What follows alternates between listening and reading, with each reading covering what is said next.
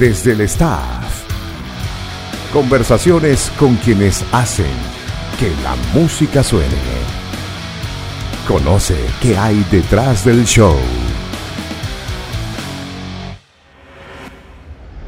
Bienvenido a este episodio especial, especial por varias razones, porque en primer lugar, bueno, es el primer episodio del 2023, cosa muy importante.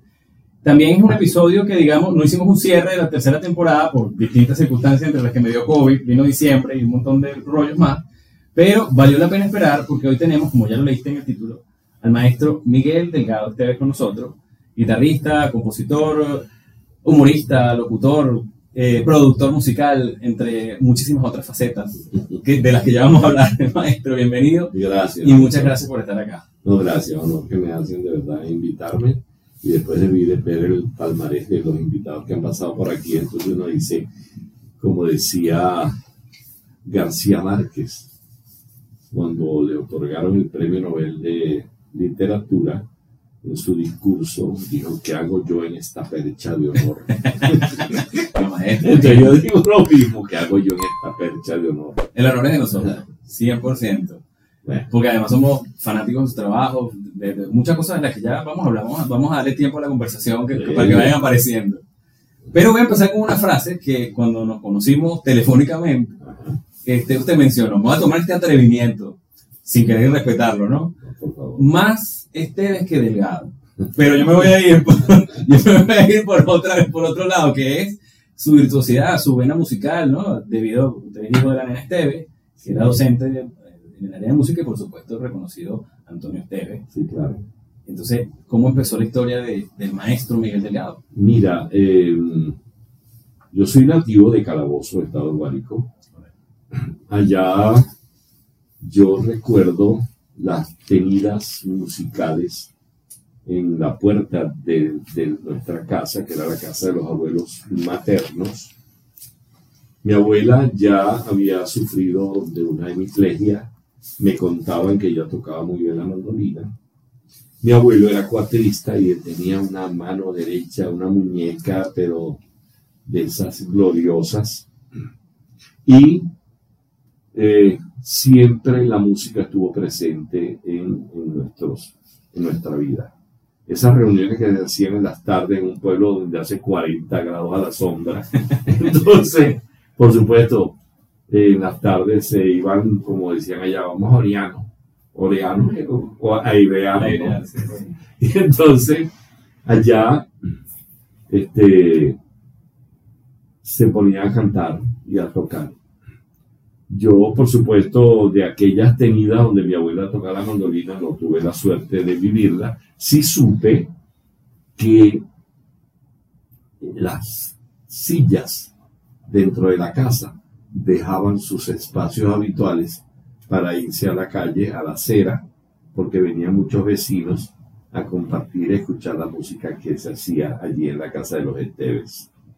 Eh, sí tengo la memoria cuando mi tío Antonio, Antonio Esteves, iba de vacaciones para allá, para Calabozo, y él se iba con algunos muchachos, miembros del Orfeo Universitario. Estoy hablando de muchachos de aquella época, entre los cuales estaban, entre otros, estaba Domingo Mendoza, quien es el ideólogo, por decirlo así, del quinteto contrapunto. Eh, estaba, iba Jesús Sevillano, iba Juan Martínez Herrera, papá de Jaime Martínez, oboísta, y de Juan Tomás Martínez, barítono, un cantante. Iba Enrique Sánchez Rizo, quien fue sempiterno secretario de la Corte de la extinta Corte Suprema de Justicia. Eh, bueno, iban todos esos muchachos estudiantes universitarios, miembros del Orfeo, iban con mi tío, y yo recuerdo que a mí me ponderaban muchísimo el oído musical mío. Y entonces ellos, estos muchachos del Orfeón, entre los cuales estaban tenores y bajos, me enseñaban la voz de la soprano, siendo un niño. Claro, tiene un niño. sea. Y entonces me enseñaban la voz de la soprano y se ponían ellos, ese es mi primer contacto con la polifonía. Es algo que menos mal que yo no tengo ninguna cardiopatía, porque la emoción, la emoción que me provocaba escuchar aquello era impresionante porque yo, me acuerdo yo que yo me tapaba los, los oídos para no irme con la voz de los tenores o los, o los bajos. Pero ellos siempre ponderaban el oído musical de Miguel Efraín, que vengo siendo yo. Y entonces, Acá, Miguel Efraín. Sí, entonces, este, ese es mi primer, y mi abuelo, por supuesto, con el cuatro, que yo lo veía tocando, y él hizo un manual de cuatro con la manual, o sea, con una rayita que me imagino la trazó con una regla para poner las posiciones de las diferentes tonalidades, y yo veía aquello, realmente no me mostró, no sentí ningún interés en particular en aprender aquello. Este, prefería estar montado, montado, montado en una mata de ciruela, comiendo ciruela o, o en la mata de mamón, comiendo mamones de la, de la mata a la boca. Claro. que era el juego, ¿no? También. Era la Claro, diversión. Claro, la gran diversión. Y la lluvia, que era mi primer, como digo yo, mi primer juguete. Claro. Cuando caían aquellos palos de agua llaneros, por supuesto, esa, esa cascada que caía del agua que recogía los, las canales, que venía el agua que venía de los tejados de la casa y caía aquella cascada y uno se bañaba ahí, desnudo en pelota con dos amiguitas. Pero bueno, después que, después que uno creció, ¿Cómo te fuimos para allá, después, después que crecimos, éramos mi hermano Raúl y yo, ¿no? Claro. Y entonces, después que nosotros crecimos, esto- estas amigas, una de ellas falleció, por cierto, hace poco, y este, estábamos visitándolas allá, ya grandes, ya somos gente grande, y entonces empezó a llover, y entonces mi hermano, y mi hermano le decía a una de ellas, ahora llama mañana, Ya no, ya no estaban en edad de juego. Entonces, realmente no, no siempre, cuando Raúl le decía eso a ella, me causaba mucha gracia. Claro. Y ella, "Ujú, no sabe, de guero guero. Cuento. Por ahí empezó la cosa y, y yo sí siento que, que siempre la música estuvo presente, siempre, siempre. Y cuando yo me pongo con un cuatro en mis manos a tocar, fue por un acto, tengo que decirlo, un acto de envidia, con un amiguito mío, yo tenía 10 años. Y entonces un amiguito mío, que era, falleció ahora en, en diciembre pasado, y era de mis amigos eternos de toda la vida, estudiamos primaria, nosotros tenemos un grupito que estudiamos primaria juntos y todavía nos contactamos. Wow, qué, qué bonito. Sí, sí, y entonces uno de ellos este, eh, falleció, abogado, él prominente, y entonces él tocaba cuatro. Y entonces lo veo con un cuatro en la mano y tocaba. Yo dije, bueno, ¿y este qué hace con un cuatro en la mano si el hijo de músico, Claro. el familiar de músico soy yo? Y entonces yo no sé, y siempre me han preguntado que, que cómo fue eso. Yo no sé por qué la gente que cree en la reencarnación dice que yo soy un reencarnado, pero yo no sé por qué yo empecé a tocar cuatro, viendo seguramente, me imagino, viéndole las manos a este amigo, y empecé a darle y ya con la lógica con la cual ya tú vienes este, de Como intuitivo. in- importado en vientre, Ajá, este, Bueno. empecé yo a darle y yo no sé, yo empecé a tocar. Este, y claro, con las limitaciones propias, los deditos que también, que se los cayó, ¿Qué edad? tenía 10 años, Ok. sí, 10, 11 años tendría ya, Pero es una historia que inclusive la recordaba con mi amigo ya fallecido, la recordaba y entonces yo le dije, lo que pasa es que yo estaba envidioso. Pero qué curioso que no vino, digamos, de la familia esa parte académica, sino que fue más bien por un amigo. Pero maestro, ¿no estudiaste formalmente música? En, en- por lo menos en esa primera fase de tu vida. No, no, no, no. Lo que pasa es que a mí no me gusta mucho comentar esto, porque este, fueron muy breves los momentos o los instantes, fíjate que digo instantes, en los cuales yo coloqué mis asentaderas en un pupitre para una clase de música. Y pero siempre había la presencia, la omnipresencia de mi mamá, la nena Esther, quien era profesora de música, la omnipresencia de Antonio Esteves. Eh, y siempre había una... Mi tío Antonio se sorprendía de las cosas que yo sabía de armonía. Era como intuitivo. ¿O qué pasaba ahí? Sí, es que tienes que tener algo intuitivo de todas.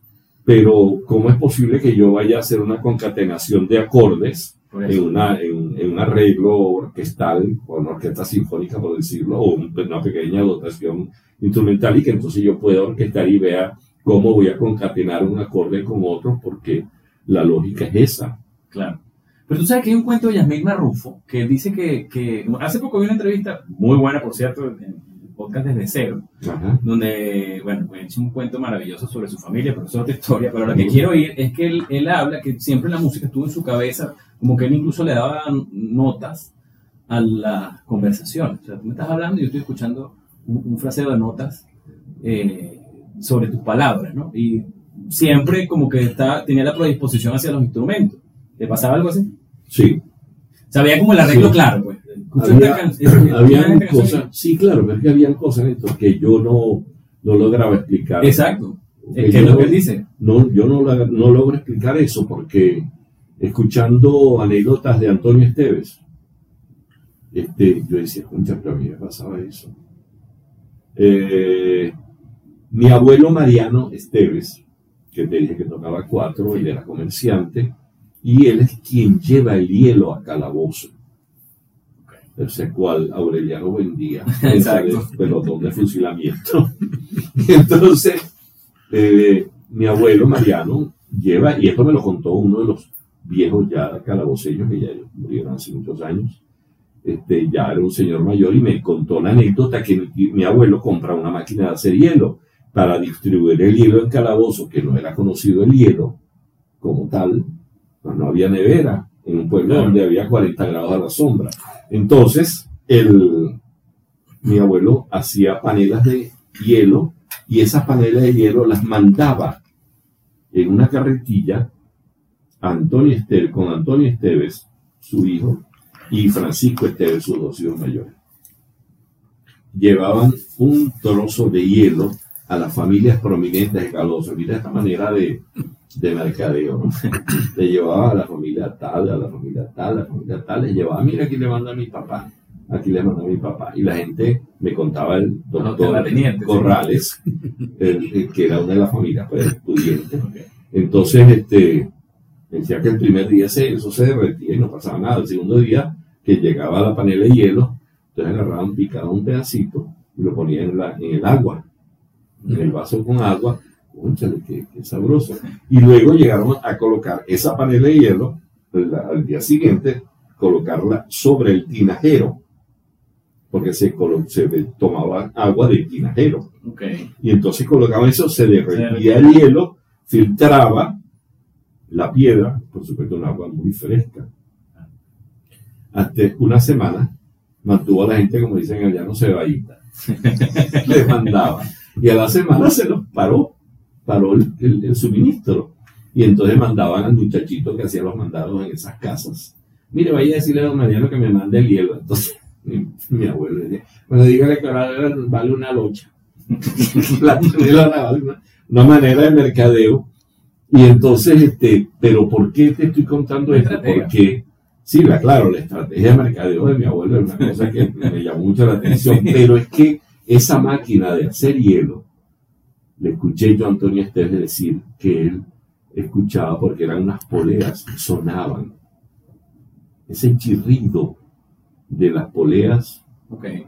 so- aquel sonido y entonces yo no sé si yo escuché esos chirridos, pero yo sí, sí sé que la lluvia sonaba, que era mi primer juguete, como te digo. La lluvia sonaba. Había un mundo sonoro que, que me atrapaba y que yo no lograba descifrar ni tampoco lograba yo definir. Era algo que llegaba ahí y era como que si fuera parte de la vida de uno, ¿no? Claro. sin, sin mayores pretensiones, sin, más, sin otras cosas más que, más que eso de estar ahí, estar y ser parte de mi, de mi paisaje habitual. Exacto, exacto. Sí. Pero había presión de la familia para que fueras músico o, ¿O a No, ellos les daba no, igual? para nada, no para nada, todo lo contrario. No querían que fuera músico. No. Y mira quiénes eran mi mamá y mi tío Antonio. Claro, claro. Y decían, no, no, no, no, no. No, No, los músicos sufren mucho, decía Antonio. Y yo estaba estudiando y yo me gradué muy bien de bachiller y después estudié biología. Biología, claro. Y después me fui al IBI y todo el cuento que la gente por ahí conoce. Sí. Este, y la biología a mí me, me atrapó también, me, apasionó. Es otra de tus pasiones. Sí, es una gran pasión, una gran pasión. Y Yo creo que, que, como lo he hecho muchas veces, este, yo he sido muy solitario porque, porque he hecho lo que yo he querido. Pues. Ok. Que quise ser, eh, hacer música, quise, pues, ahí estoy. Qui- Antes eh, quise hacer aquello, pues lo hice y Pelotero, el básquet. el así Ah, como se metió en claro, eso. bueno, cosa que uno no se entera. Claro, y la taquicardia que me daba en los juegos de básquet o en los juegos de béisbol, oye, ni te cuento. Claro. O sea, yo era pitcher y yo llegué hasta pitcher en doble A en amateur. Y entonces, concha, Wow. la, la- la emoción. O sea, le metías pasión a todo. Bueno, le pones pasión a todas las cosas que. Sí, que por eso me he casado dos veces. Pero está, está, está suave, está barato. No mucho. Hay otro que tiene, tiene un tic nervioso más acentuado. Claro que sí, claro que sí. Maestro, pero el músico, ¿qué escuchabas? En- en- ¿Qué música? Ya sé que todos los sonidos que estaban alrededor de tu mundo hacían música, ¿no? Pero ¿qué, qué música se escuchaba en tu época? ¿Qué, qué, Música venezolana. ok, qué, qué tendencia venezolana, este, con mi abuelo, este, los valses, este, quizás joropos, eh, los, las, las retretas de la banda marcial. Nosotros, la casa de los Esteves en Calabozo está a una cuadra y media de la Plaza Bolívar. Y entonces irse a la Plaza Bolívar a escuchar la retreta era algo que a mí me... Yo no entendía cómo una cosa, un metal ahí que brillante, podía sal- salir un sonido. Yo no entendía y cómo, cómo todo, todo calzaba armoniosamente, todo, todo ocurría, era, era es mágico, ¿sabes? Es un mundo mágico, un mundo lleno de, de, de cosas inexplicables como, como lo es la magia. Entonces, y yo quiero, yo sí quiero seguir creyendo que el tipo que saca un conejo de un, de un sombrero es porque lo sacó de ahí y no es porque me está haciendo trampa con una magia o un ilusionismo. ¿no? Me encanta creer que sea así. La música es magia, claro que sí. Hace su magia. Sí, sí, sí, sí. Y este, ya, y esto ocurrió, esto ya con mi amigo que te dije, eh, con el 4, ya estaba yo en Caracas. Ya, nosotros- Ah, ok. ya estábamos en Caracas. Ya estábamos en Caracas porque nosotros nos vinimos, este, eh, bueno, no es, no el momento de hablar de esas cosas, pero mi papá no lo hizo bien, como tampoco es exclusivo mío, ¿no? Claro. Y este, Pero más este vez que delgado, ¿eh? más este, que también, sí. ¿Vio? Sí, sí, porque la identidad familiar mía es más, más con los Esteves que con los Delgados, porque los tengo extraviados. pues. Claro, claro. Este, y, y siempre esa cosa deliciosa de, de escuchar música, de escuchar eh, aquello que te decía de los muchachos del Orfeo Universitario que se ponían a cantar y me ponía a cantar con ellos. O sea, eso es, eso es, un, eso es el mejor juguete que pueda tener algún ser humano Sin duda. no hay, para dónde coger. Eh, Y era una cosa que, inclusive, yo quería estudiar ingeniería. Yo, Mierda, siendo ingeniería. niñito, yo quería estudiar ingeniería, no sé por qué. Este, y siempre, ya cuando estudié, este, me, me apasionaron las matemáticas.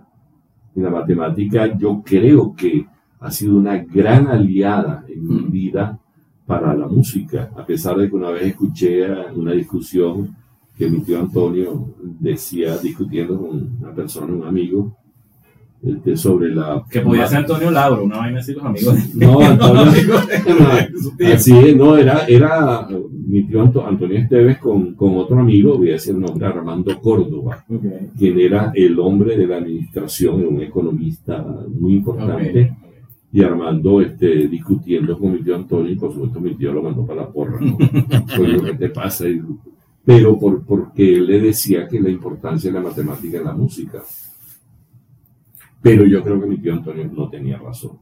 Yo creo que guarda relación. Es, no, que guarda una relación definitiva. Sí, y, cuando, sí. y cuando te pones a estudiar, te, te metes dices, aún. no, momentito, aquí hay una relación matemática este, lógica y por qué, y la, siendo la matemática la ciencia de la lógica, pues la música tiene que ser lógica Claro. y no ilógica. Entonces, para mí eso creo que me funcionó, funcionó bien en, en- en buena parte de mi formación. Ahora, tú dirías que eres guitarrista. Guitarrista es tu. o músico. ¿Cómo te definirías? Yo me siento músico. Ok. yo me siento músico, este, sé que, que toco guitarra y, y toco bien. Pero es lo que más. Es es el instrumento más ejecutas.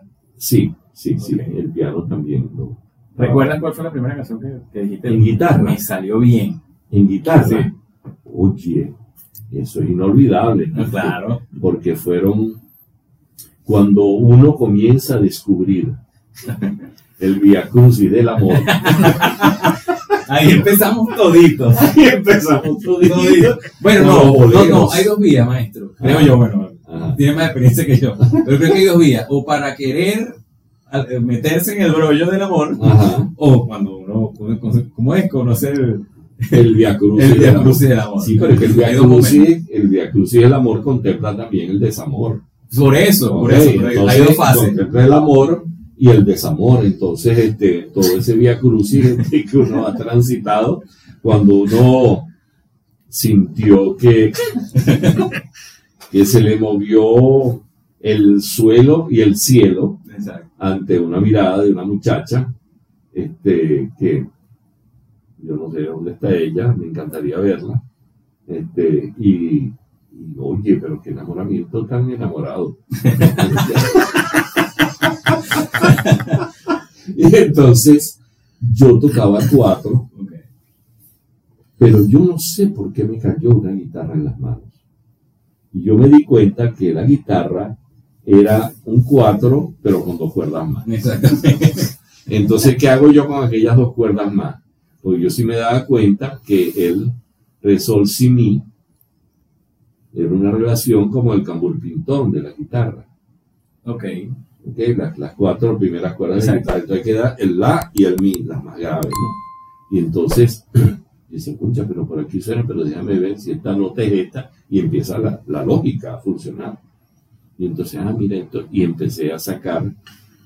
Y no se me olvida un cantante chileno que se llamaba, debe haber fallecido porque era un señor grande ya, eh, Raúl Chao Moreno. Y él cantó y él hizo dos boleros que uno es Sabrás que te quiero y otro que es eh, Cuando tú me quieras, cuando tú me quieras, cuando me veas sonreír, brillarán las campanas y en mi eterno manarara, Ok. subirán, subirán los colores en eterno vaivén, cuando tú me quieras, cuando me digas que sí, bajaré las estrellas para ofrecerte un día, para ofrecerlas un día, algo así, y rendirme a tus pies, o sea, una declaración de amor, como la mujer que no afloja con el en la.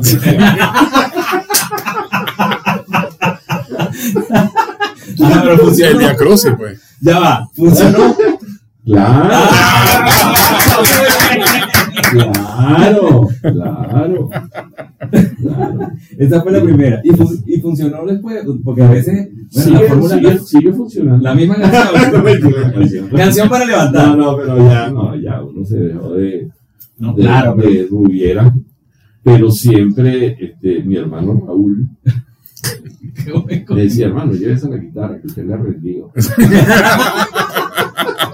¿Cuál era la canción para levantar? Esa siempre. No, no. Después, después No, otra. no, pero una, no. una que no podía, que usted llegaba al, al- a la bohemia, a la, a la reunión, y entonces estaba la chica que le llamó la atención de entrada, voy a tocar esta que no falla. Hay unas, sí, vale, hay algunas, este, eh, La primera que venga a la mente. o Agustín Lara, con- Ok. eh, que, que es este, mujer, mujer divina, tienes el perfume que fascina en tu mirar, mujer, alabasterina, y yo dije alabasterina, ¿y qué será alabasterina? Este alaba- el alabastro, que es un mármol semitraslúcido. Ok. Y entonces esta mujer alabastrina, y hay una parte de, eso- de ese bolero de Agustín Lara que dice, tienes el perfume de un naranjo en flor y la maravilla de la inspiración. Tienes en el ritmo de tu ser todo el palpitar de una canción. Eres la razón de mi existir, mujer, mujer divina. Ah, yo te digo. Y, y yo, yo se aplico ese mantra. Mujer que no afloja con eso es, bien, es bien la puse. Bueno, eh, ¿cómo vamos a poner Frases el, célebres. el legado quotes? Frase célebre. El legado quotes. Vamos a poner. Maestro, el cuarteto. Llegamos al cuarteto. No, cuando estaba yo en el living, un día me llamó Raúl, mi hermano. Mi hermano dirigía entonces el Orfeo Universitario, entonces me llamó el- en el año 1979, Antialito. antiacito. Y entonces, para la idea de grabar un disco con los hermanos Naranjo, con Toñito Naranjo, flautista, y con su hermano Pedro, con el contrabajo. Telésforo Naranjo, quien era contrabajista de, de esa familia, porque sí estudió contrabajo, Pedro era clarinetista, pero era, como decía Raúl, Pedro era clarinetista de profesión, contrabajista de convicción. Mira, pero viste esa frase. Estudió con trabajo. estudió estudió contrabajo, contrabajo. sí, ¿verdad? Aquí le hubiese echado con eso sin Ah, duda. No, de todo, de todo, sí. Y entonces el, el asunto es que me llamaron para hacer un disco, para, y la idea era recordar lo que hacíamos en nuestras tenidas familiares cuando éramos chamos. Ok. Así nació el cuarteto. Entonces me llaman y, y dijeron, bueno, el guitarrista, eh, necesitaba un guitarrista, entonces Raúl le dijo a los hermanos Arango, el tipo es Miguel. Y entonces comenzamos a trabajar y yo con mi formación científica cartesiana casi, este, discutía mucho con respecto a lo que debía ser el concepto que manejáramos. ¿Cuál era el concepto? Que era, somos dionisíacos o somos apolíneos. Somos dionisíacos para decir, para decir, mira qué bien toco y qué rápido toco y mira qué dionisíaco. O apolíneo, la belleza per se de la música. Y entonces este, ¿Y qué, qué fueron? fuimos apolíneos. Muy bien. Sí, porque yo Bueno, que decía, son, yo digo que fueron diferentes. de- pero es que de paso existen grupos que son dionisíacos. Sí, claro. este, y, y es, una- es tan válido como, como los apolíneos. En el caso de la historia de la música, te ves cantantes que pegaban un leco, un tenor que llegaba un do de pecho, o una soprano que soltaba un la, un si sobreagudo, y, y eso es tan válido como la, como la, como la, la mujer que, la, la soprano o la mezzosoprano o la contralto que tiene una, una manera especial de, de- de- de poner el discurso musical, Claro, de conmover quizás. De... transmitir, de transmitir su arte. Entonces, este, bueno, cuando comenzamos, hicimos el primer disco, entonces fue una sorpresa muy grande. Los, los, los niveles de venta de ese disco, y nosotros no entendíamos nada. ¿Qué pasó aquí? Una sorpresa, y cuando debutamos en el aula magna de la Universidad Central de Venezuela, que era la gran sala Sí, claro. donde se presentaban los grandes artistas, los grandes este, del mundo, ¿no? No solamente Sí. Venezuela, sino del mundo. Entonces nosotros debutamos en el aula magna. Wow. Entonces el aula magna llena abajo completamente. Arriba habían como dos o tres gente, pero no sé. Pero pero- estaba lleno para un grupo que están haciendo. Claro, cada uno tenía un espacio ya ganado en la música. Raúl, mi hermano, como director del Orfeo Universitario, Toñito Naranjo como flautista, Pedro, quizás en menor eh, popularidad, vamos a llamarlo penetración en, en cuanto a un gran contrabajista, este, y Pedro era el contrabajista de la agrupación que acompañó a Jesús Sevillano, Wow. ¿ok? del cuarteto Rafael Suárez, ya como se llamaba. Este, y yo este, había hecho ya cuatro discos para Lilia Vera. Los cuatro primeros discos que grabó Lilia Vera fueron bajo mi producción, dirección y arreglos y por supuesto la guitarra. ¿no? Eh, y ya había hecho discos con, con Simón Díaz, Claro. ya había hecho discos con... Pero siempre el productor. No, Sí, no el estado- productor. No había estado, digamos, al frente de un proyecto profesional todavía hasta el momento del cuarteto, o sí. mm, Yo diría que paralelamente. No, ya cuando yo estoy con el cuarteto, ya yo había hecho discos con, con Lilia Vera. Ok. Pero lo cierto es que el cuarteto, siempre lo he dicho, lo que fue un, un proyecto de grabar un disquito, se convirtió en un proyecto de vida, De 40 y pico de años de de trabajo. 40. 40 años. El concierto de 40 años se hizo. No lo logré hacer. Sí, Tengo- vino la pandemia, pasó todo el rollo, pero... Vino la- falleció mi hermano en Claro, 2019. claro, eso sí. Después yo quería hacer el concierto. Tengo el guion escrito. El guion lo tengo escrito. Todo, todo, todo con, con la Coral Nacional Simón Bolívar del sistema, que fue la última agrupación que mi hermano, concierto alguno que dirigió mi hermano Raúl, fue a la Coral Simón Bolívar. Estaba el Orfeo Universitario, que bueno, ya sabemos los 23 años que él estuvo al frente del Orfeón, y un pequeño grupo de la agrupación, del Estudio Coral Chacao, que fue la última agrupación coral que mi hermano Raúl dirigió. Esos eran mis invitados. Aparte tenía a Valentina Quintero y Román Losinski como presentadores. Ok. Entonces yo tenía todo listo, pero vino la pandemia, pero ni te cuento.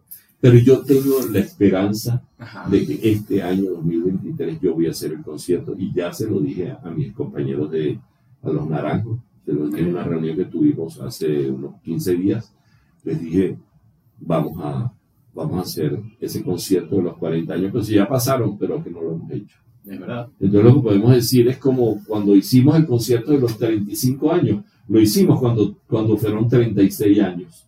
Y entonces unos periodistas en la rueda de prensa nos preguntaron, ¿y qué? o sea, recuerdo que ¿Y qué? fue el 36. Sí, sí, y entonces nos, nos preguntaron, mire, ¿y por qué la gente celebra los quinquenios, no? Ajá. 20, 25, 20, 30, 35, porque ustedes los 36. Entonces Toñito, de una manera divertida, dijo, es que se nos olvidó.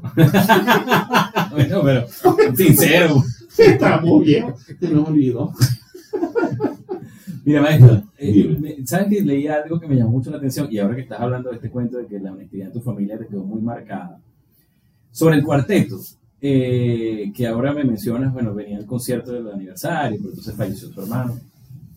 Y tú estabas de gira en ese momento, con Valentina Quintero, creo, Sí. y tenías otra gira pendiente, creo, con tu esposa. Ujú. Pero lo interesante de este cuento es que tú decides seguir adelante con la gira a pesar del dolor de la pérdida de tu hermano. Y, oye, me pareció una historia, sea, bonita en el sentido, obviamente terrible por, por el fallecimiento de tu hermano que te acompañó por muchos años en proyectos musicales y, bueno, además era tu hermano, ¿no? Pero bonita en el sentido de, del sentido de la responsabilidad de decir, bueno, yo voy a echar para adelante igual mi trabajo, porque él te había pedido que no dejaras morir el cuarteto. Él cuando se fue a México nos pidió al, a los hermanos Naranjo y a mí, Ok. nos pidió no dejen morir el cuarteto. Cuando él se va a México, se va con una discrasia renal, o sea, sus riñones, que tenía que hacerse diálisis. Eh, su hipertensión era notoria, su estado de salud no estaba bien.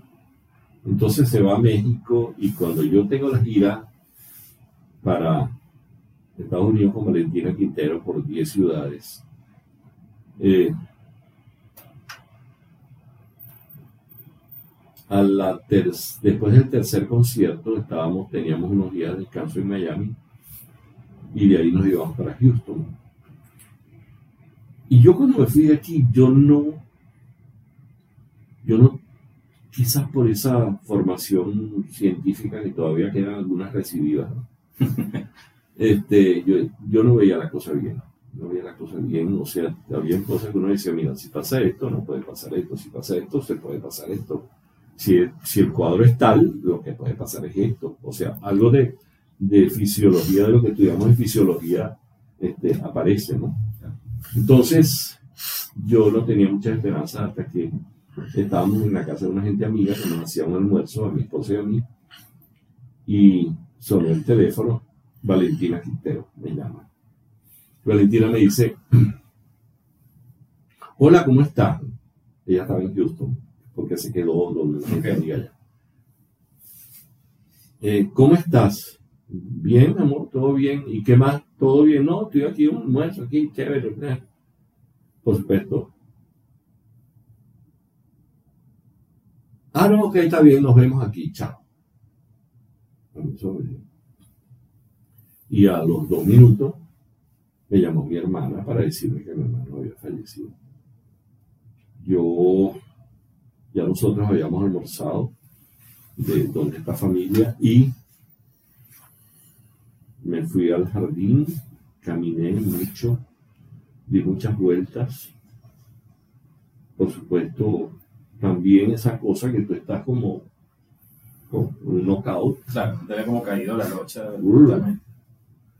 Y entonces, este, bueno, nada, me fui. Y en la noche Valentina me llamó para decirme que, bueno, que ella había sabido antes que yo. Y me dijo, si tú quieres, suspendemos la gira. No entiendo. Entonces yo le dije, estuve pensando mucho y yo sé que a mi hermano me hubiese gustado que siguiéramos la gira y que, y que él estuviera siempre, va a estar presente siempre en mi corazón. Me pasó algo que después de la penúltima ciudad, estábamos en, creo que fue en Dallas, y cuando estábamos, yo dije algo, al- hablando al aire a mi hermano. Entonces, Valentina y Alicia, mi esposa, me abrazaron y me dijeron que ellas en todos los conciertos habían encomendado ese concierto o esa presentación de Cuentos de Camino a mi hermano Raúl. Habíamos estado en una comunión no confesada, este, una, una comunión sin confesión. Exacto. Y, y lo hicimos así todo el tiempo y, y menos mal que, que pudimos, pudimos completar esa gira y luego mis hermanos, quienes recibieron las cenizas de, de Raúl aquí, eh, nos reunimos y entonces ellos me dijeron que, que ellos pensaban que eso era lo mejor. Porque yo me puse a pensar, Néstor, Ned- Néstor, Neta. eh, me puse a pensar, si yo suspendo la gira me voy para mi casa. Y lo he dicho muchas veces, ¿qué hago yo si me voy a mi casa a ver el techo y ponerme a llorar? Claro. Déjeme llorar bastante, y, pero no voy a estar viendo el techo. Voy a estar haciendo la música que compartí con Raúl, tanto, tanto, tanto. Y como decía, como dice Alicia, mi esposa, dice, lo que pasa es que Raúl y yo éramos el llaverito de la nena, de la nena. Y mi hermano y yo, bueno, amigos, peleamos mucho, como corresponde, Típico, claro. entre hermanos que se quieren. Bueno, sí. Un gran amor, un- una gran admiración, lo siento que mutua, porque él ya me lo dijo una vez. Un día Raúl me dijo, y mira qué cosa tan bonita, me dijo hace muchos años, cuando él estaba recién llegando de Francia, después de estar cinco años por allá estudiando. Día estábamos en un restaurante y entonces me dijo, hermano, si yo, él me dijo, los familiares, papá, mamá, hermanos, tíos, todos los consanguíneos son impuestos. Pero los amigos no son impuestos. Esos son los que tú escoges. Entonces mi hermano me dijo, si tú no fueras mi hermano, eh, yo te hubiera buscado en cualquier parte del mundo para que fueras mi amigo. Wow, qué bello mensaje. Qué bonito mensaje, ¿verdad que sí? Entonces, bueno, queda eso. Es así, es así. Cuentos de camino con Valentina Quintero. Bueno, mira, yo venía de hacer con Zapata en Unión Radio el programa Divagancias. Me llamaron un día de Unión Radio cuando Pedro León Zapata ya nos siguió haciendo el programa Pájaro que va volando junto a Orlando Urdaneta. Ajá. Entonces me llaman para ver si yo me atrevía a hacer un programa con Pedro Zapata. Zapata. Es mi amigo. Y Zapata fue la persona que presentó al cuarteto en su primer concierto. Porque yo le pedí, porque éramos amigos, porque estábamos metidos en aquella cosa con las izquierdas y, y todos los eventos que habían y nos veíamos, nos hicimos amigos. Entonces yo le pedí a él que si él podía presentar el cuarteto, entonces él presentó el cuarteto en su primer concierto. Él presentó en aquella ocasión al cuarteto, dijo, cuando empecé a agarrarle el gustico a los Beatles, se separaron. Cuando empecé a agarrarle el gustico al quinteto contrapunto, se separaron. Con el cuarteto no voy a tener ese problema, porque como son dos pares de hermanos, Ah, si bueno. se separan, ganaré dos dúos. Está buenísimo. Bueno, Entonces, la genialidad. Sí, sí, la genialidad de Pedro León. Entonces, lo cierto es que me llaman de allá de la radio para ver si me atrevo a hacer un programa con, con Zapata y me mira, primero tiene que preguntarle a él si él se atreve a hacer un programa conmigo. Y entonces. Pedro León dijo que, que conmigo sí. Si, me hubiesen, si le hubiesen dicho a otra persona, no. Entonces este, comenzamos a hacer, nos reunimos. La palabra divagancias Ajá. que es el programa que sigo haciendo hoy día con Laureano Márquez.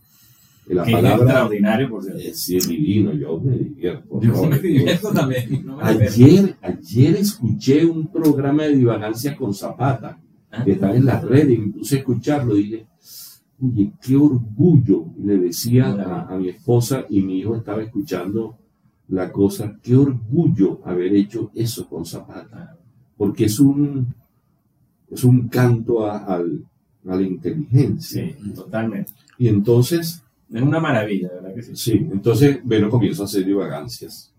Hasta que Zapata, bueno, tuvo el problema, pero a los cinco años de hacer divagancia, en el cuarto año, cuarto año de hacer divagancia, me llaman también para decirme que si yo me atrevo a hacer un programa con Valentina Quintero. Por supuesto le dije, bueno, pero pregúntele a ella. Y entonces, entonces este, pregúntale a ella si ella, entonces, esta persona, ella se llama María Alejandra López, de Circuito Unión Radio, María Alejandra, que es una- un ojo clínico para, para la radio impresionante.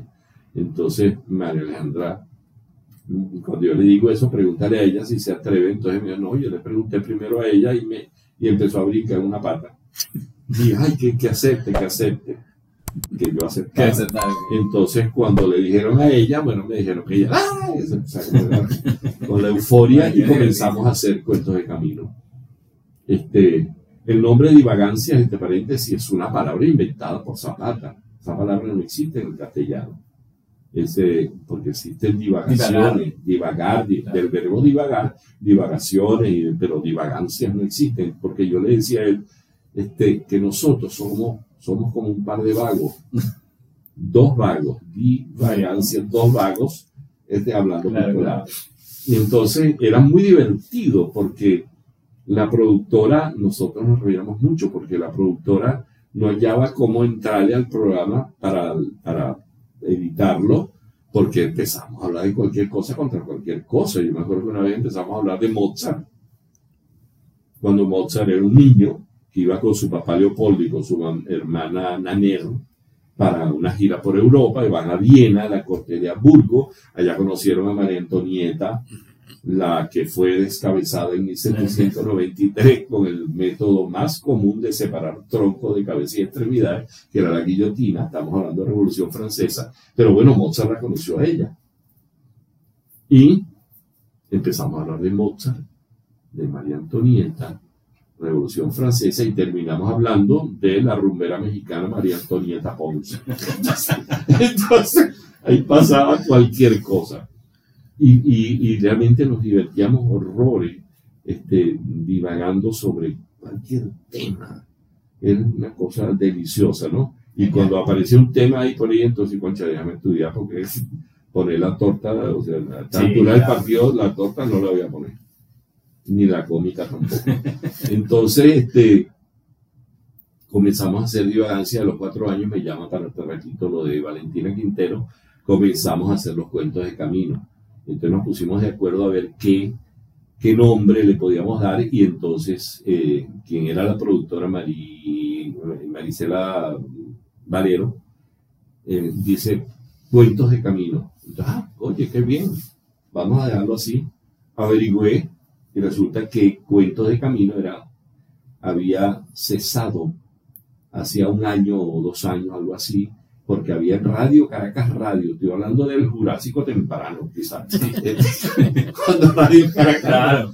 este, hacía Félix Cardona Moreno, quien es uno de los fundadores de la radiodifusión en Venezuela, fue creador de la Cámara de la Radiodifusión, fue presidente de la Cámara, y él tenía un personaje en la radio que era un cómico, que era Pancho Tiznados y del Baúl, era un cómico, hablaba así, tú sabes, hablaba tipo así. Y entonces, este, eh, Félix Cardona Moreno había registrado ese nombre, pero ya se había perdido toda la, la concesión, por decirlo de alguna manera, de, este, hacía, mm, no sé, varios años, varios años.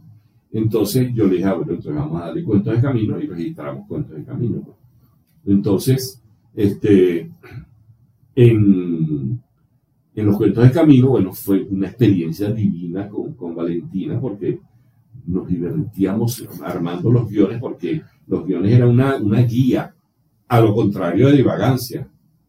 Claro, que era Con más abierto. Zapatera, ¿qué vamos a hablar? Vamos a, así como tú y yo estamos hablando ahorita. Ok. Era, vamos a darle, dale, que no viene carro. Entonces, pero con Valentina sí había un esquema Ok. eh, con puntos, que vamos a tratar este punto, pero siempre había un momento para la improvisación.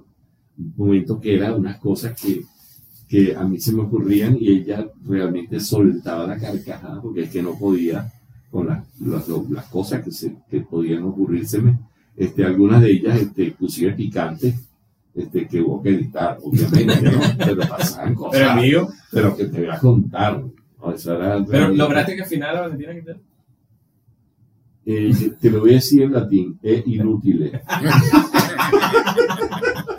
Qué bueno. Bueno, No, se eso es- intentó. no hay, no hay, no hay, no hay, no hay, No hay posibilidad. No hay posibilidades. Pero ella cantaba conmigo y entonces yo le decía, pero veme, porque es que ella es muy loca, muy desordenada. Entonces, ah, tarambana. Y entonces, veme. Y yo con la guitarra, veme. Haciendo una vez. Bueno, entonces yo cantaba Ok. en la voz de contralto, pero en octava, en falsete. Y entonces ella me seguía, pero ve, entonces cuando ella, epa, aquí, aquí. Entonces ella, este, cuando terminaba, ¡ah! no lo logré, canté bien, ¿verdad? Sí, no, no, no, bien no, pero tampoco así, tampoco te mande. Pero sí, sí, realmente hicimos un, hemos hecho una, una muy bonita amistad. Claro, Que la la queremos, por supuesto, no nos estamos burlando. Sí, no, no, es que Es lo total admiración. Es que ella lo sabe, ella lo sabe. Pero de verdad que fueron 15 años de cuentos de camino. Este, ella me decía que yo era el marido que más le había durado. El hombre, no el marido, porque yo no soy marido de ella. El hombre. El hombre. Pero la pareja, pues, pues, Miguel de es el, hom- es el hombre que más me ha durado. Porque fueron 15 años haciendo los cuentos de camino y cuando hicimos todavía la última gira, todavía hay gente que pide. ¿sabes? En presentaciones personales, inclusive lo hemos hecho, este, porque, como le decía yo a ella, no hay afeite, no hay maquillaje. Ella es lo que es, yo soy lo que soy y nadie está con poses ni nada. Está muy de moda decir ahora que es orgánico. ¿Verdad? Ah, eso es lo que quiere decir orgánico. Ves que uno siempre aprende todo lo de... O sea, que es difícil enseñarle algo a este señor. Yo cuando me decían orgánico, yo me acuerdo de la química orgánica, la química de carbono. Claro, orgánico, también. que está bien tronco, cabezas y extremidades, y equipo, ¿no? y asimetría, este, ¿cómo se llama? Bilateral. Otra cosa.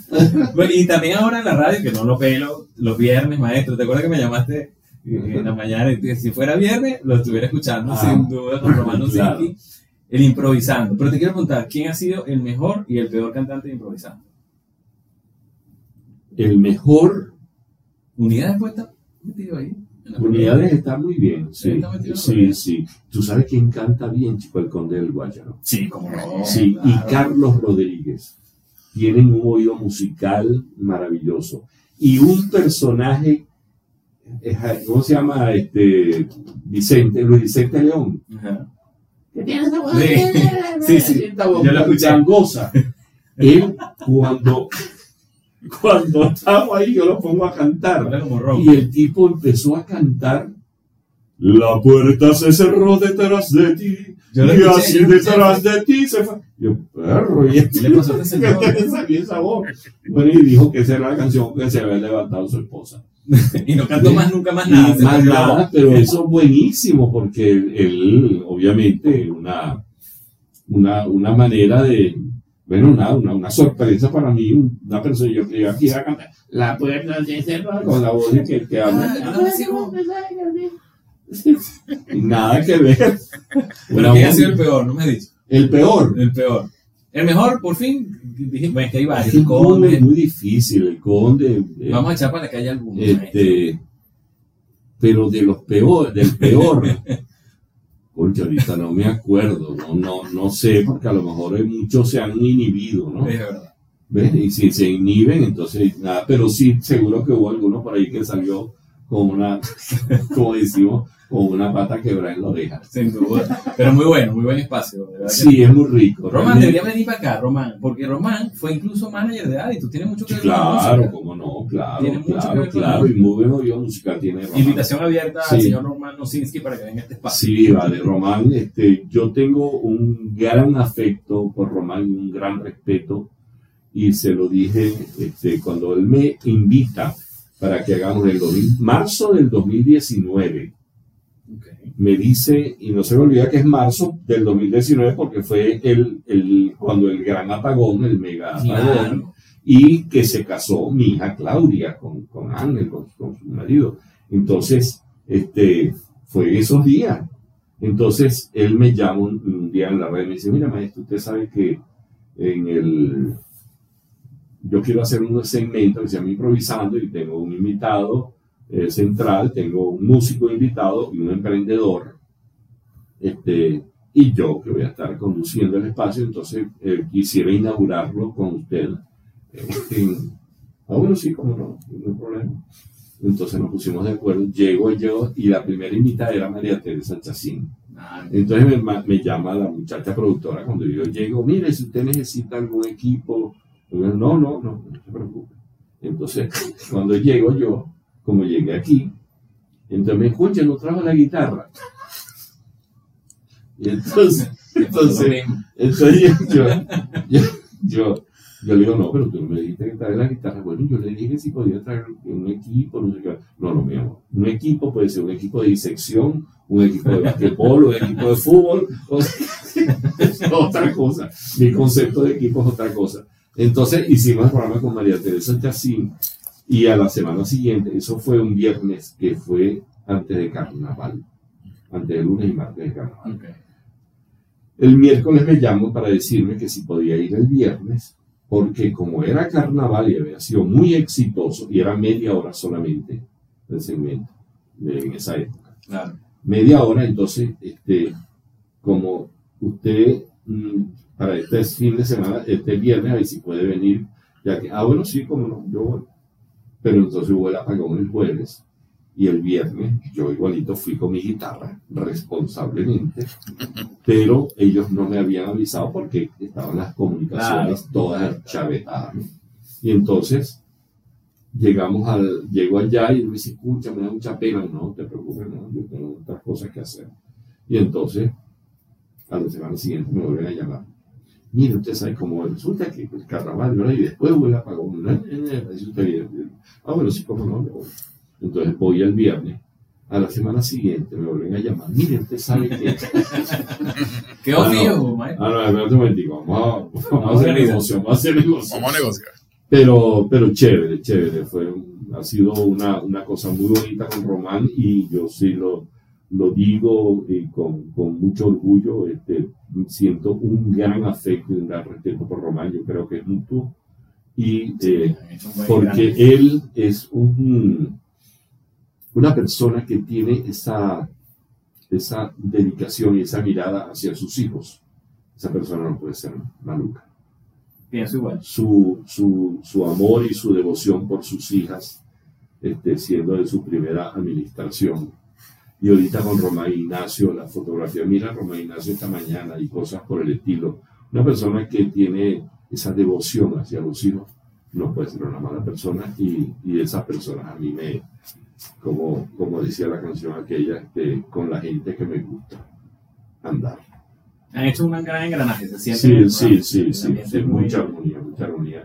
Mutuo. el, com- el comentario que haces lo hemos hecho nosotros entre nosotros. Oye, vale, que hoy en Granada logramos buena, buena armonía. Y es un gran espacio que recomiendo, por supuesto, a todos los que nos oigan a nosotros, que son muchos menos que ellos, por supuesto. Maestro, quiero preguntarte algo, hasta curiosidad personal. ¿Qué opinas de la música actual?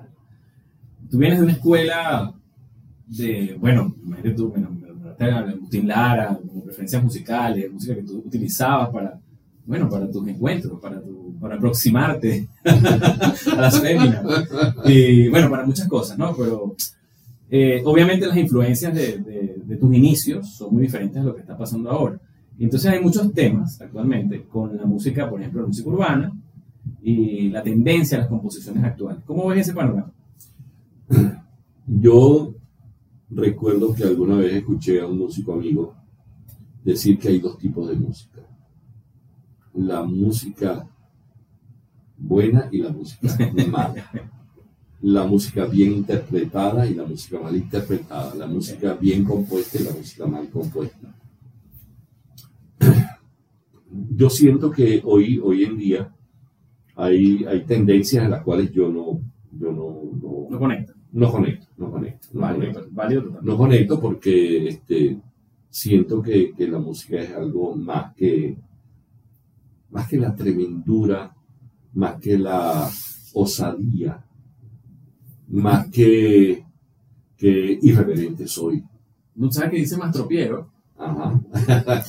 Que la música masiva es más que música. Ajá. Es música masiva. Sí.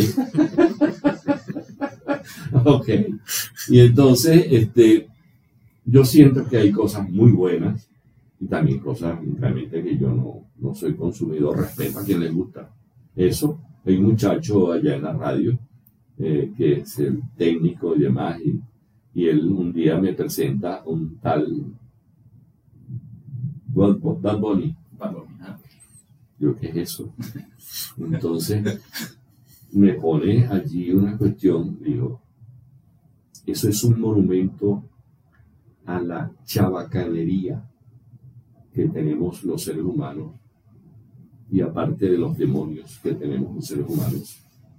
Pero yo prefiero quedarme con los ángeles.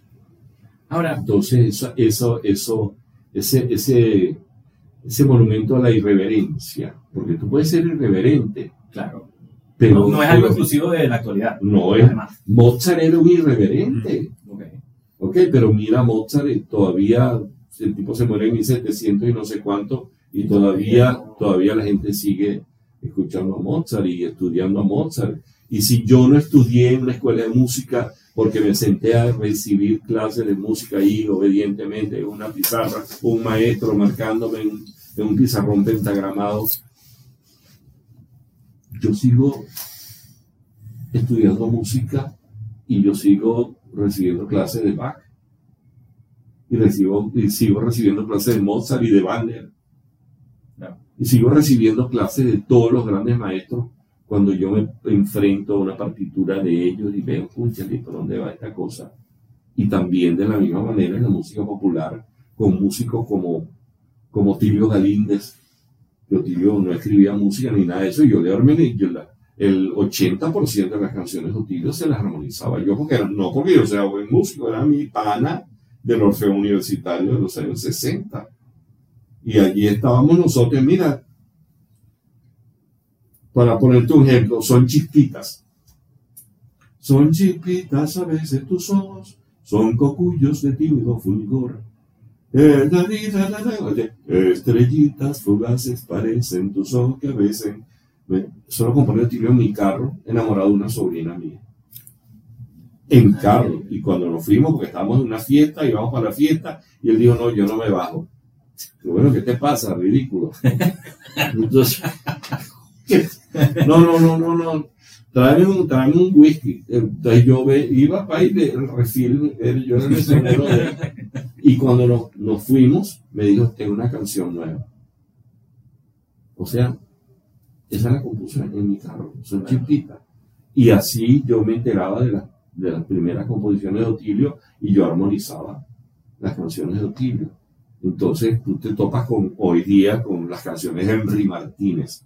Son gente que tiene, tiene cosas que decir y dicen cosas de una manera hermosa.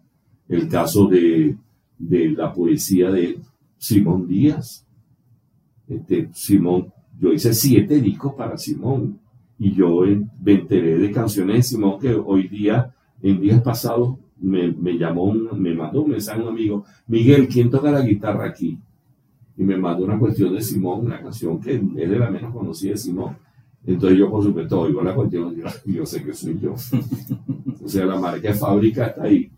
Y entonces este, yo le digo, no, mire, soy yo y cuento, ¿no? Entonces él me respondió, me dijo, ya sospechaba yo porque nadie puede tocar la guitarra así. ¿Entiendes? Porque se, genera de alguna manera un estilo, una manera de tocar, una manera de hacer la música, una manera de, de concebir la estética musical. Pero maestro, me llama la atención algo. A ver si usted coincide conmigo. Usted, usted que es músico, bueno, toda su carrera ampliamente conocida. Eh, y es con respecto más bien al arte, ¿no? ¿Qué podemos y qué no podemos llamar arte? Porque, volviendo al chiste, de que es un chiste de Lelutier, de la música Ajá. masiva, eh, ¿por qué pasa? Es un tema de... un- ¿quién, quién define qué es y qué no es arte cuando algo se hace tan masivo, tan popular, alcanza un- unas audiencias gigantescas. ¿Por qué cree que pasa ese fenómeno? Es algo que, que me Yo- llama siempre la atención. Yo siento, bueno, siempre el fenómeno sociológico siempre es un imponderable, ¿no? Claro. Este, cuando tú estudias, este, hablas de filosofía, este, co- como, como historia del pensamiento en el hombre, hay una parte de la filosofía que es la estética. O sea, que es, el, que el- la, la- la estética, la belleza de, la, de, la- del- del- de lo que ocurre en el arte. en- entonces la estética es parte de eso.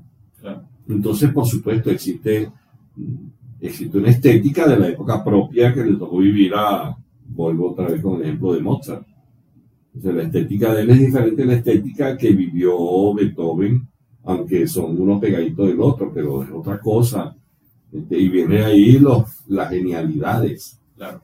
de estos personajes. este, y de la misma manera en la música popular, que hay genios, este, como decía este, Salvador Garmendia, decía que, que Agustín Lara no solamente es el papá del bolero, sino que también es la mamá. Entonces, porque los boleros que componía Agustín Lara era una cosa, un tipo que era feo, que tenía una cortada de, en la mejilla, producto de una de esas aventuras nocturnas con aquellas marapos- mariposillas Mm, del, del México nocturno. claro. Este, y iba a decir una, una expresión, pero si quieres la corta. No diga. No, que, que Carmendia decía que eso, ese botellazo con que le cortaron la, la mejilla a Agustín Lara, de ahí salió la popular expresión aquella que dice, ay, salió como botellazo de puta. Ah, sí. Entonces, pero te topas con una persona como Agustín Lara, de que se llegó a casar con la mujer más bella y más apetecida de toda América, María Félix, aquel flaco y feo. Pero bueno, claro, tenía una chequera de no cuantas cifras. Pero independientemente de eso, Agustín Lara hizo una historia en la, en la canción popular. Eh, y así tú te topas con grandes boleristas. ¿Quién niega que César Portillo de la Luz, por ejemplo, con su delirio y contigo en la distancia, Wow. eh, una canción que yo le escuché él decir que se la había compuesto a su octava esposa. ¿Vio? Eso es un tic nervioso. ¿Vio? Está barato. Es un tic nervioso, man. Porque el tipo le compone interludio. Yo te ofrezco el resto de las horas de mi vida. Yo te ofrezco las sendas que nos quedan por andar. Que tú seas mi eterna compañera de aventura. Y por ahí se va la canción. Entonces, este, que, ¿quién puede negar que dentro de los compositores venezolanos hayan, este, a, a Méndez Otilio y, y Henry Martínez y Simón Díaz, hayan otros tantos compositores de la canción popular en Venezuela que han hecho, que son parte de la historia, son, ya están metidos en la historia. Entonces, las estéticas de las épocas son algo que existe, son una realidad. O sea, no puedes, hay una gente que decía, voy a componer una canción al estilo de, Otilio Díaz me dijo, voy a, quiero componer una tonada al estilo de Simón, porque Simón estaba, pero sopladísimo con las tonadas, ¿no? Y llega Otilio y compone Flor de Mayo, que es el nombre de una vaca. Flor de Mayo, Flor de Mayo, Flor de Mayo, no es tan brava como mariposa. Blanca espuma, Flor de Mayo, es el nombre que le dan los llaneros a las vacas. Entonces, este, cuando dice agüita de hojitas verdes, perlitas, madrugadoras, ¿qué es eso? Son para describir, mira qué metáfora tan bella, es para describir las gotas de rocío sobre las hojas, agüita de hojitas verdes, perlitas madrugadoras. Para describir el rocío, un, un poeta popular como él, que diga estas cosas, o también que te encuentres con cosas maravillosas como esa, ese maridaje, para utilizar un término gastronómico, esa armonía entre la poesía popular y la poesía culta de Alberto Arbelo Torrealba. Cuando Arbelo Torrealba, y te quiero decir una cosa que, que, concha, eso sí me impresionó mucho, porque el maestro Vicente Emilio Sojo, esto me lo contaron dos de sus alumnos, uno Antonio Esteve y el otro el maestro Vicente, el Inocente Carreño, y también el maestro Antonio Lauro, que fue un maestro con quien yo estuve muy cerca, mucha cercanía con ellos. Y entonces ellos me decían que el maestro Sojo obligaba a sus alumnos a que leyeran poesía. Lean poesía, y si es poesía de poetas venezolanos, mejor, y hagan composiciones con poemas de poetas venezolanos. Y así aparece eh, Alberto Torrealba en el, madrigal venezolano. Así aparece Ramos Sucre, así aparece Andrés Barrios, Andrés Barrios no, ah, Andrés Barrios sí, el, el, el calaboceño, pues.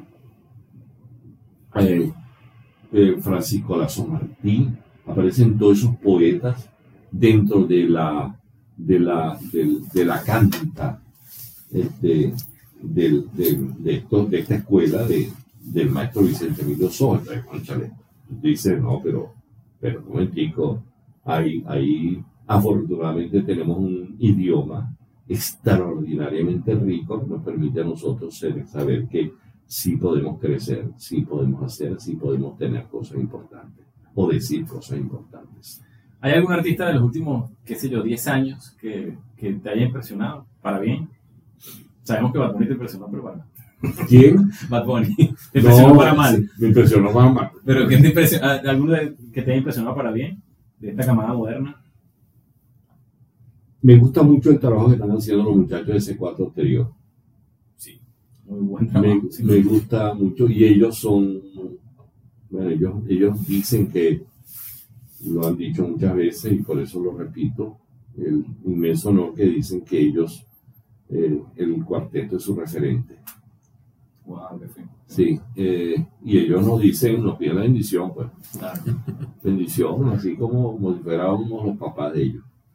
Este, aparte de eso, este, en, no en los últimos 10 años, pero porque ya tiene muchos años, pero definitivamente aquí hay dos cantantes o tres cantantes que a mí siempre me han impresionado. Y cada vez que los oigo digo, bueno. Uno, el primero fue indudablemente Alfredo Sadel. Eh, otro, cronológicamente, cronológicamente hablando, Gualberto Ibarreto. Y otro, Francisco Pacheco. Yo le digo a Francisco Pacheco, el Francinatra venezolano. Y de agrupaciones, este, sí, me, ahorita que me perdonen los que, este, que se me escapen por, por, por, por, la premura, pero sí, ah, sí sé que hay, hay artistas realmente extraordinarios. En el mundo, en el canto internacional, este, me gusta mucho el trabajo chico de Alejandro Sanz. Uf, Me extraordinario. encanta el trabajo. Cantante y músico, además. Y es músico, sí, músico. sí, sí. De hecho, el director de su banda decía que lo, lo bueno de Alejandro es que es uno de nosotros. Ah, fíjate. Entonces entiende perfectamente. Sí, claro. Y fíjate tú que yo tengo amistad con Joan Manuel Serrat. Wow. Y de hecho, cuando acabamos de, cuando él vino ahora, hace poco, tocamos con el cuarteto. No siendo el cuarteto, este, no estamos Claro. completos, pero sí, sí este, utilizamos como cuatrista a el esposo de mi hija, Claudia, Ángel Fernández, quien es excelente cuatrista. Y Ángel es, este, él es egresado tiene posgrado en pe- pedagogía musical excelente cuatrista. Y está Eduardo ah, Ramírez, quien es el, eh, fue vicepresidente de la Orquesta Típica Nacional, y Eduardo, compadre de mi hermano Raúl, este, también cuatrista, lo utilizamos a los dos para no tener un solo cuatrista, Ok. porque no nos atrevemos todavía a decir que Claro, el cuatrista claro, cuarteto. Todavía no tenemos esa, responsabilidad. no tenemos la madurez para decirlo. Pero sí, este, cuando tú oyes este, la poesía de Serrat, la manera de decir las canciones, este, Miralles, que es un arreglista que, como decía un amigo mío, decía Miralles es el traductor de Serrat. Este, porque Miralles es el que, yo estoy seguro que cuando Serrat hizo Mediterráneo, nunca pensó que iba a ser un 6x4. Un tan, tan, tan, tan, tan, tan, tan. Eso no está en los genes, pana, eso está en el conocimiento. Yo estoy seguro que eso salió de, de, de Miralles. Este, y muchas de las cosas, y ya eso lo sabemos, ¿no? Porque lo hemos hablado, con, refiero con Joan Manuel, este, muchas de las cosas eran sugerencias de Miralles. ¿no? Por- porque un músico formado, por un músico que tiene un talento especial y una formación sólida, y entonces, por supuesto, él puede hacer cosas que hacen, que hacen, que han hecho de la maravilla de la obra de Serrat, un- como me decía un día Simón Díaz, es que tú, cuando yo hice todo este campo es mío, con guitarra y voz, entonces él empezó, eso es un disco de los tantos que le hice para él, entonces comienza él a cantar todo este campo es mío, mío, y después mariposa, mariposa, tararira. entonces yo con la guitarra, ¿no? Ensayando. Pero entonces Simón tenía un problema de oído rítmico. Y eso lo sabe, bueno, lo sabemos el tío, que los músicos no lo acompañaban, sino que lo perseguían. Ah, claro, claro. lo han dicho, lo han dicho, este, pero ¿acaso él está en la historia de la música popular en Venezuela por su formidable oído rítmico? No. O el mismo Tilio Galinde, que también tenía un oído rítmico comprometido. Entonces, ¿cuál es el rollo? Pero ahí está el genio de, de la creación. Y entonces, Ahí nace el artista. Ahí sale el artista. claro, claro. Entonces, claro, te topas con estos personajes y, y el caso de, te decía de, de Simón con, con todo este campo de le dije, vamos a hacer una cosa, Simón. Canta como tú quieras y yo te voy a seguir. Y después yo veo que le monto encima. Y así lo grabamos. Él ahí y yo aquí. Y yo siguiéndolo y él al- ritmo a la buena de Dios. Y yo siguiéndolo. Te voy a dejar ahí. Ajá. Porque, bueno, claro, también, porque ya, ya tengo que ir cerrando. Ah, Haciendo ok. entrevistas así infinitas. De verdad. Pero nos encantaría, maestro. ¿no? Lamentablemente, quisiéramos pasar toda la tarde aquí porque los cuentos son increíbles. Además, bueno, tu amistad con Joan Manuel Serrat, también fuiste muy amigo de Villos. Sí, bueno, no muy amigo. Yo dirigía una campaña que se llamaba Lo Nuestro es lo Mejor. Ok. Este, de, de, no, eso era lo tradicional de nuestras generaciones, de Industrias Pampero. Y entonces hicimos un micro dedicado a Villo Frometa. Yo me empeñé que fuera el cantor de Caracas y no el de la orquesta. Ok. Y porque eso salía cada rato el sábado es sensacional, que gracia tiene hacer. Entonces hicimos ese y me acerqué muchísimo al maestro Villo y pasaron cosas muy Pero hermosas. tuviste una relación con él. muy, muy cercana, muy cercana y pasaron cosas muy bellas, este, como por ejemplo que ya él cuando falleció y toda la historia es un poquito larga, pero el asunto es que Amable me dio un cassette con la última canción que había compuesto Villo, que se llama Un Solo Es Whisky un Juan. tesoro. ¿Ah? Es un tesoro. Es un tesoro, lo tengo ya con Villo en el piano, un casetico, con él en el piano, cantando Un Solo Whisky Juan. y siéntate a mi lado. Y entonces, me, cuando yo le oí a eso a Billo en su casa, le dije, maestro, pues hay que grabarlo, eso es bellísimo. Y dice, no, no, Miguel, esa es una canción que es de Morela y mía, de su esposa, su viuda. Esa canción es de Morela y mía. Cuando él fallece, me, me encuentro un día por casualidad con Amable y me dice, espérate, ven conmigo al carro que te tengo algo. Mi papá dijo que si alguien le metía la mano a esa canción, que fueras tú. Y me dio el cassette. Después lo han grabado por allí. No sé cómo ha salido la cosa. Pero lo cierto es que este, fue una relación bonita, bonita con el maestro. Mira, maestro Bello.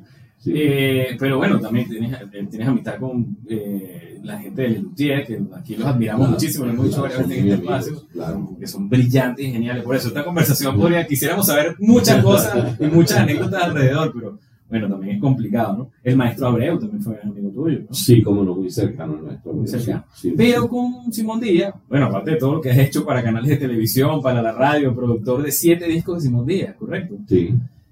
Pero con Simón Díaz, quisiera cerrar con esta anécdota, pasó algo justamente con esa canción que estás nombrando ahorita. Y ya, Con eh, todo este campo es mío. con todo este campo es mío, cuando él estaba enfermo. Quisiera que tú le contaras.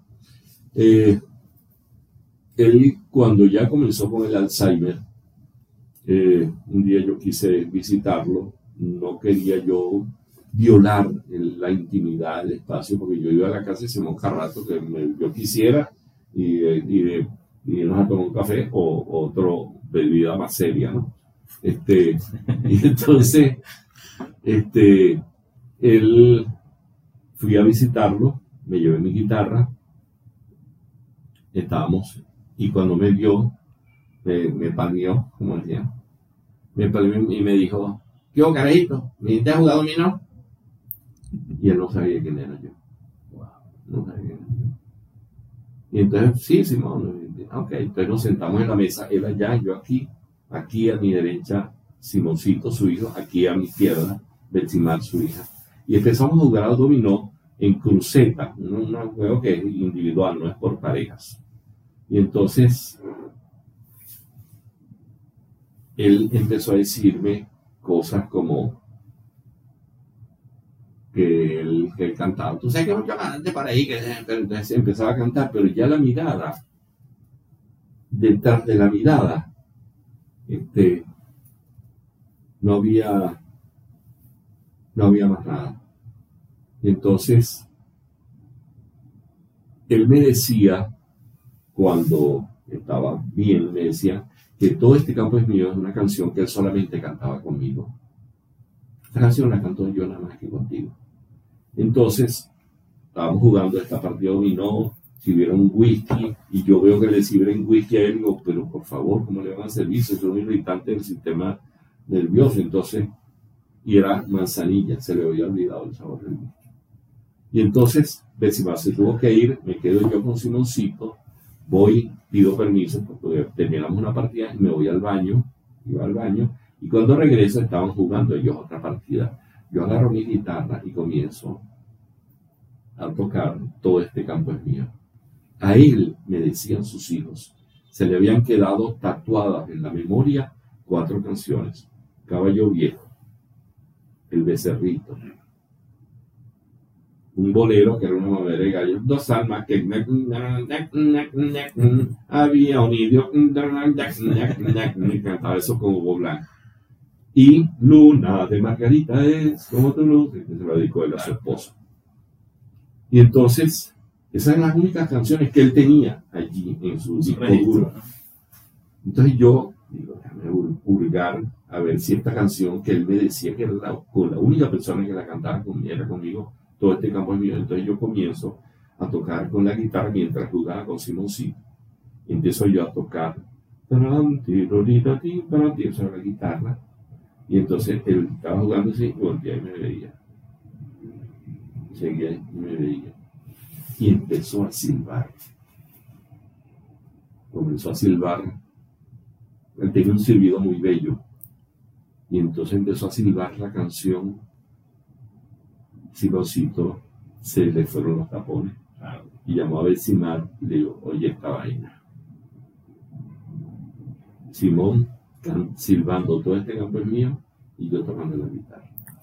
Por supuesto, el, el carnaval de emociones fue muy alborotado y, y, bueno, nos queda ese, ese consuelo de que en algún rincón por allí de la memoria de Simón estaba nuestra, primero, una bonita amistad, una amistad muy, muy, muy, muy entrañable, este, y, y a nivel de, de familia. pues. Entonces, pero bueno, eso fue lo que ocurrió con esa canción. maravillosa Sí, sí. Brutal. Maestro, ¿qué te queda por hacer? ¿Qué sientes que te falta? Uy. en días pasados yo pensé. En la música, bueno. No, también, y en otras cosas también que se pasan.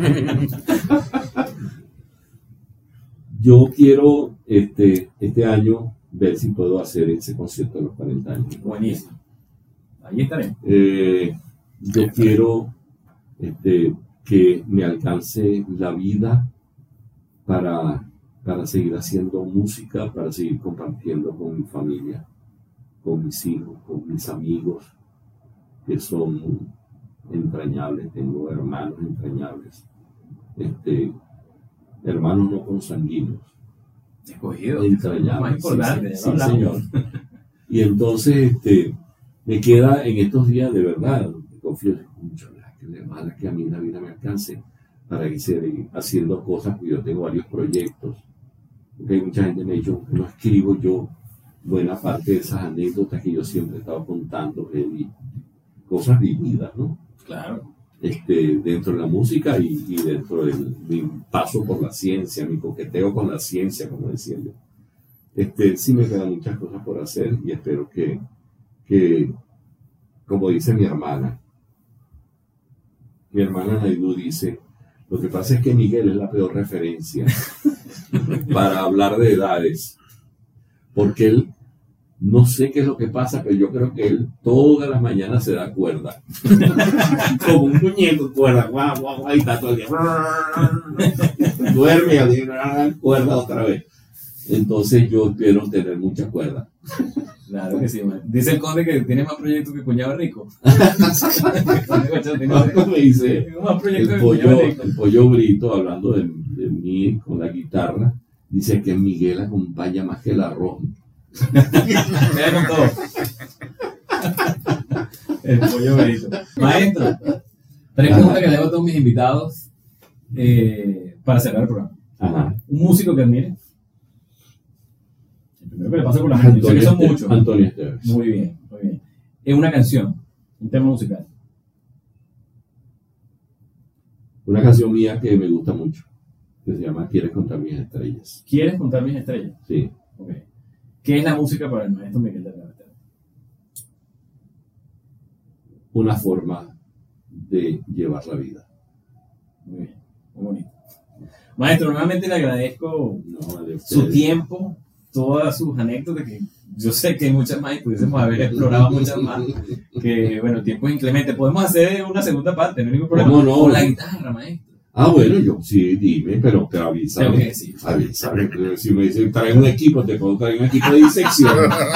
No, no, yo le digo específicamente la guitarra. Podemos hacer una, una- un lado B con la guitarra. ok, cómo no, y hacemos una, uno sobre la, sí, canciones, canciones que, que, que nos han marcado en la vida. Buenísimo, Tú buenísimo. te traes la tuya y me traigo la mía y ahí Perfecto, pegamos. a perfecto. Hacemos un jam. Sí, me parece bien bueno. Yo oí dos guitarristas, como siempre dije, que, púchale, que me costaba pegarme al lado de ellos, ¿no? Uno era Colacho, Colacho no, eh, Petete, que era el primer guitarrista con quien vino la negra Mercedes Sosa para acá. Ok.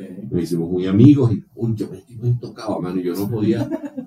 Y, este, y otro, eh, cubano él, Martín Rojas, ciego, y yo le echaba broma y le dije, concha, me no va a quedar ciego, porque si tuvieras, ay Dios mío, ¿cómo hacemos para guitarra al lado tuyo?